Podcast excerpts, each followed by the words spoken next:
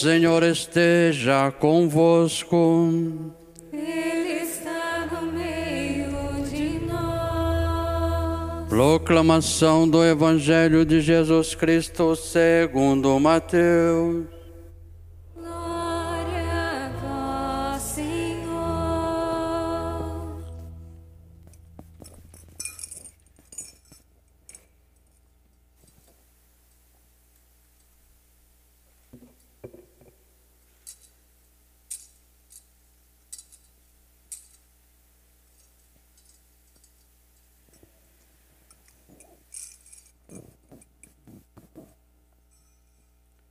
Naquele tempo, alguns mestres da lei e fariseus disseram a Jesus: Mestre, queremos ver um sinal realizado por ti. Jesus respondeu-lhes: Uma geração má e adúltera busca um sinal, mas nenhum sinal lhe será dado, a não ser o sinal do profeta Jonas. Com efeito, Assim como Jonas esteve três dias e três noites no ventre da baleia, assim também o filho do homem estará três dias e três noites no seio da terra. No dia do juízo, os habitantes de Nínive se levantarão contra esta geração e a condenarão, porque se converteram diante da pregação de Jonas.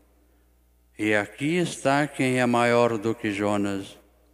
No dia do juízo, a rainha do sul se levantará contra esta geração e a condenará, porque veio dos confins da terra para ouvir a sabedoria de Salomão. E aqui está quem é maior do que Salomão. Palavra da salvação.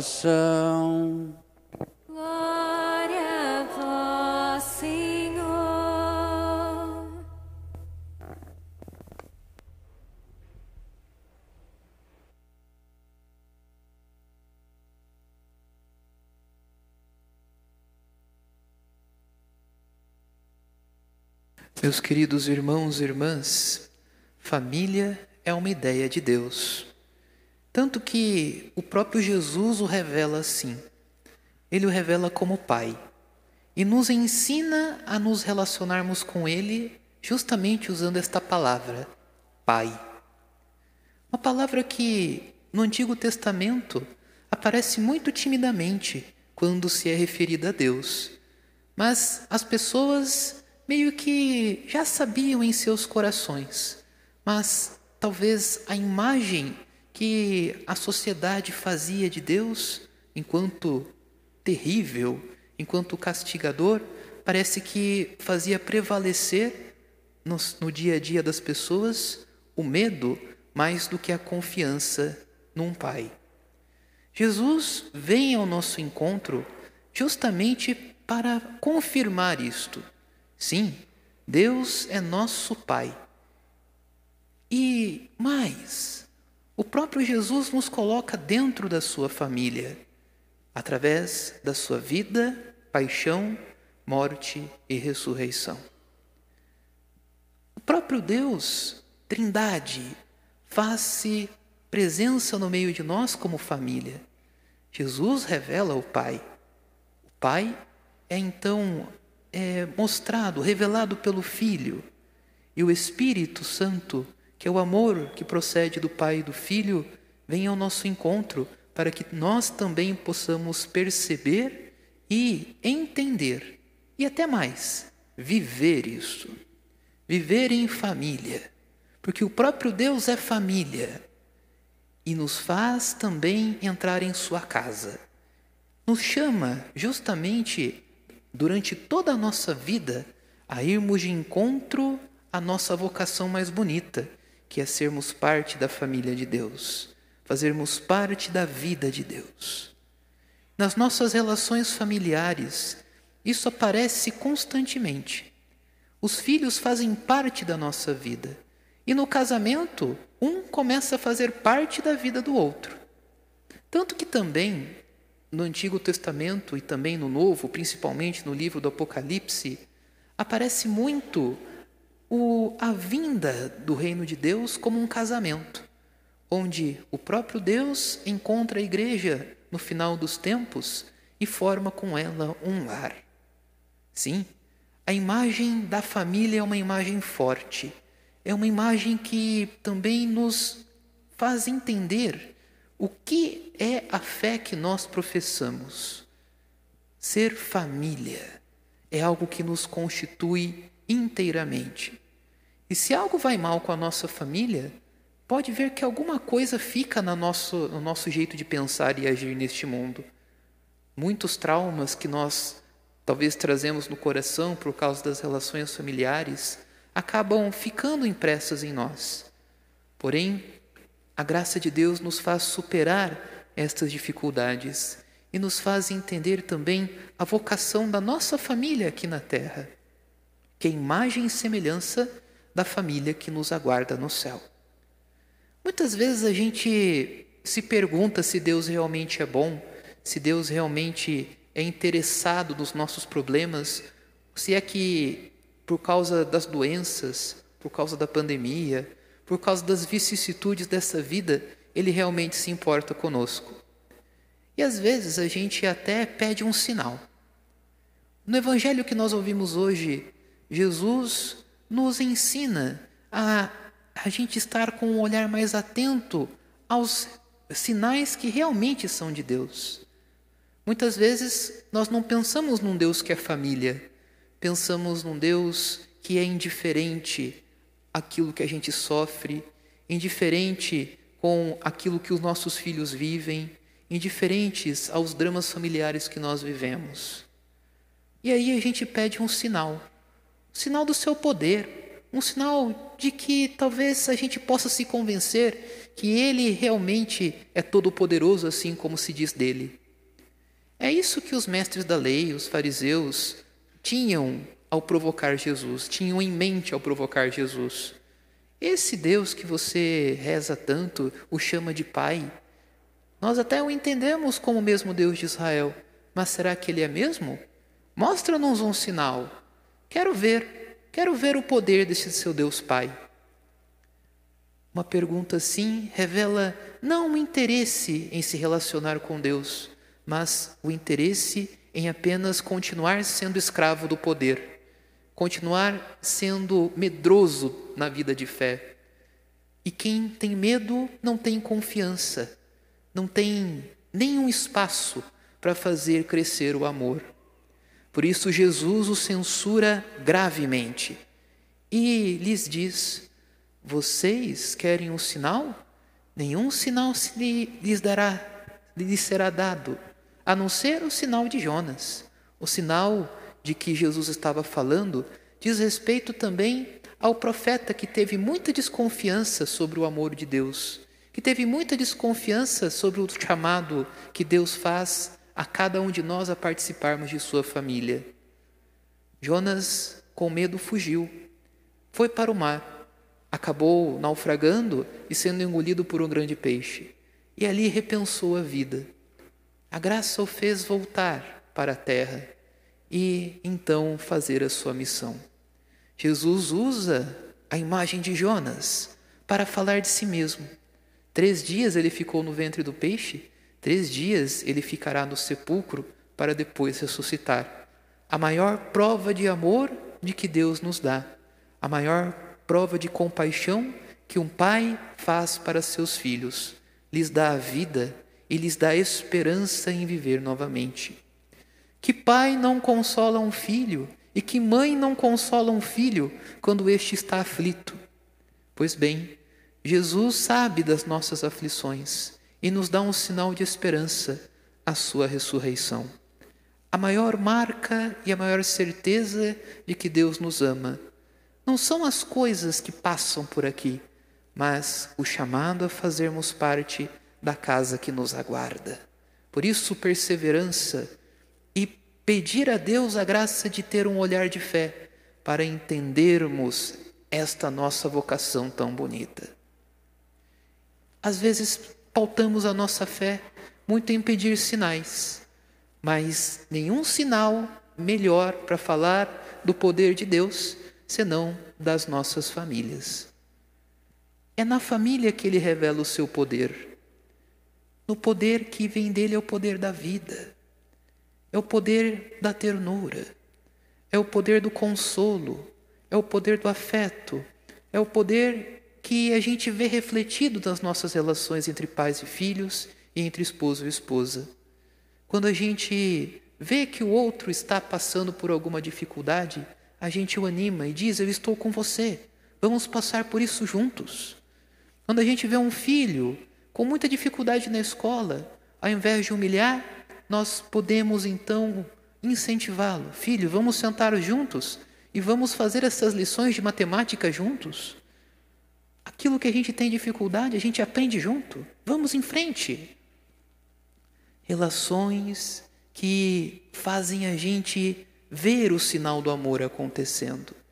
E o pecado nos faz cegos aos inúmeros sinais de amor que Deus deposita no nosso dia a dia. Quando a gente deixa para lá o cuidado com os idosos, fechamos os olhos aos sinais de Deus que quer nos dar a oportunidade de fazer crescer o amor em nossas relações. Quando nós fechamos os olhos ao cuidado com os nossos pais quando ficam velhos, endurecemos o nosso coração. Quando a gente também olha para os filhos como caso perdido, como gente que não vale a pena ficar tendo dor de cabeça, nós também fechamos o nosso coração para que a gente possa ver o sinal de Deus acontecendo. Muitos são os nossos problemas familiares, mas ainda assim a família é o sinal que supera tudo e que faz a gente também, com resiliência, ir em frente e poder confiar nesta graça que nós recebemos. Os esposos no matrimônio, e os filhos no batismo. Talvez uma passagem para iluminar seja a primeira leitura que a gente ouviu hoje. Percebam uma coisa: Moisés guiando a família de Deus, guiando o povo recém-liberto da escravidão do Egito, um povo que não era querido como família no Egito, que era escravo, que era gente de segunda ou terceira até quinta categoria, é então livre. Fogem para o deserto. O faraó malvado quer então recapturá-los. Perdi a minha mão de obra barata. Vamos capturá-los de novo para que continuem sendo escravos. Mas Deus nos quer livres. Deus, que é nosso Pai, nos quer plenos e não medrosos. As pessoas, porém, começam a ter medo e começam até a reclamar da vida. Os filhos de Israel falam para Moisés: Por que, que você tirou a gente do Egito? Agora a gente vai morrer. Se os carros do faraó pegam a gente, estamos na moita, lascados. E agora? Como diz o padre Rinaldo, crendo os Pai, Ave Maria. Homenagem, viu? Mas quando Moisés ouve a voz de Deus, como o irmão mais velho, como o filho que tem confiança no pai, ele lembra de que Deus não esquece de nós e pede a nossa colaboração, pede a nossa confiança revela que o seu amor vai ser maior que as guerras, que o desemprego, que o ódio, que a perseguição. Será maior do que aqueles que nos põem medo. E pede a Moisés: confie em mim. Colabora comigo. Ergue a tua vara. Bate no chão. O mar irá se abrir em dois, vocês vão passar a pé enxuto. E assim acontece. E quantos são as marés altas da nossa vida, em que Deus pede aos pais e às mães serem como Moisés foi para aquele povo de Israel? Para que a gente possa discernir as situações mais difíceis e mais sensíveis do nosso dia a dia, sob a luz do seu amor. Não podemos perder o Evangelho de vista e não podemos perder a nossa filiação ao Pai do céu também de vista, porque senão desconfiamos, e se desconfiamos, caímos no medo, e se caímos no medo, perdemos a fé, perdemos a esperança e o pior, perdemos o amor. As pessoas, ao virem aquela maravilha, lembram que Deus é por eles e vão adiante.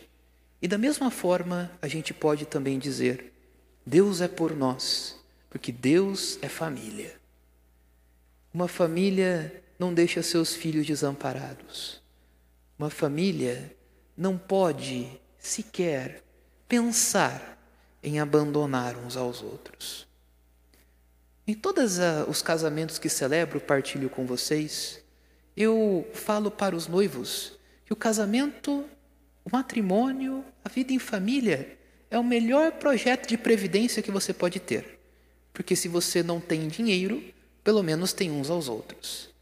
E estas são as nossas verdadeiras riquezas. Somos aqueles que vivem da ternura, aqueles que vivem desta paixão que Deus tem por cada um de nós. Somos aqueles que vivem da família. E sabemos que a família é um sinal de Deus para que a gente possa fazer crescer a nossa confiança nele. No fim, nós lembramos que somos famílias de famílias. A igreja se reúne como células de famílias. Ninguém aqui nasceu de chocadeira. Nenhum cristão nasceu fora de uma família. Sempre foi colocado na igreja como, uma, como um familiar de Deus Pai, em seu Filho Jesus. O templo em que nós estamos nos diz bem isso. Nós não ficamos para fora. A missa que vocês estão aqui, que todos nós estamos celebrando, não é algo que a gente celebra da praça e o padre fica aqui dentro. Não. Vejam que até na liturgia a família aparece, porque todos vêm para a mesa, para o lugar do afeto, para o lugar do encontro, para o lugar onde Deus comunica a sua vida a cada um de nós. E na igreja, na missa, nos sacramentos, na vida em comunidade, ele revela também o seu ideal e a sua possibilidade mais profunda. Nós não estamos em qualquer lugar. Estamos sentados diante da mesa que o próprio Deus nos coloca, porque Ele quer que a gente também cresça neste amor. Uma família que acolhe, porque Deus nos acolhe, é uma família também que envia, porque também Deus nos envia a viver. E aqui, para terminar a nossa reflexão, uma pergunta. Nós vivemos uma família ideal ou uma família real? Se vivemos uma família ideal, muitas vezes nós tapamos os nossos olhos aos problemas e achamos que Deus não tem nada a ver com isso. Não rezamos os nossos problemas e não transformamos a nossa lágrima em oração e não transformamos as nossas dúvidas em confiança. Mas se vivemos uma família real, integrando aquilo que ela é chamada a ser, claro, ela se torna um verdadeiro sinal. Não que nós deixaremos de sofrer, mas nós podemos fazer com que o sofrimento seja um sofrimento redentor, um sofrimento que traz em nós a certeza e a convicção de que a vida vencerá a morte, de que a acolhida vencerá o desprezo, de que a liberdade vencerá a escravidão e de que a ternura superará todo o medo. Porque assim como uma criança bem pequenininha fica ali confiando na sua mãe ao ser amamentada, Deus também sabe que nós também somos como, como estes, que também nós precisamos ser amamentados, acalentados, e Ele só quer uma coisa de nós: confia, confia em mim, confia no meu amor, confia no meu coração e na minha graça que transborda para cada um de vós. Passamos no silêncio do nosso coração um momentinho de silêncio, pedindo a Deus a graça de perceber estes sinais e de perceber também aquilo que é mais importante, que Deus nos chama a ser parte da sua família e esta família faz parte também daquilo que nós somos, é aquilo que a gente espera, é aquilo que a gente deseja e por isso é aquilo que a gente mais confia. No minuto de silêncio, façamos a nossa oração pessoal.